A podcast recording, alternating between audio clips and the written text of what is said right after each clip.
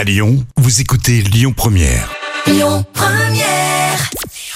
Bonjour à tous, c'est France 2 qui s'est imposé hier avec la série L'Art du crime qui a rassemblé près de 3 millions et demi de personnes. Ça représente 18% de part d'audience. Derrière, on retrouve TF1 avec Dirty Dancing. M6 complète le podium avec appel à témoins.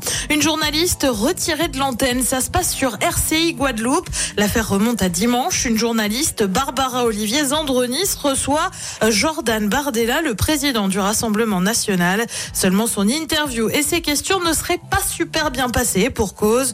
On entend notamment Jordan Bardella parler d'agression depuis 9 minutes en faisant les questions et les réponses. Résultat, eh bien l'affaire est remontée jusqu'à la direction qui a signalé que la journaliste en CDD avait été écartée de l'antenne mais conservait ses fonctions au sein de la rédaction avant de préciser nous ne sommes pas une radio d'opinion.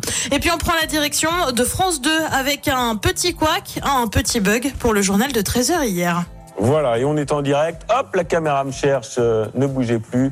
On est en direct. Voilà, un petit problème de sujet. On va tâcher de retrouver le, le sujet qui est mal parti. On a eu un mix entre le sujet, vous avez compris, de cette arnaque des produits de Noël et des intempéries. Eh ben oui, c'est ce qu'on appelle les joies du direct. Julien Bugier a eu un petit souci de sujet hier, alors ça arrive, mais apparemment côté régie, on n'aurait pas réussi à retrouver le bon sujet, ce qui finalement a fait durer le couac. Le présentateur s'est excusé en fin de journal. Allez Julien, t'inquiète pas, ça arrive à tout le monde. Côté programme, ce soir sur TF1, on continue la saga Harry Potter avec les reliques de la mort, première partie. Sur France 2, on revient sur les pas des mousquetaires avec Laissez-vous guider. Sur France 3, c'est la série Alex Hugo. Et puis sur M6, c'est la France a un incroyable talent. C'est à partir de 21h10.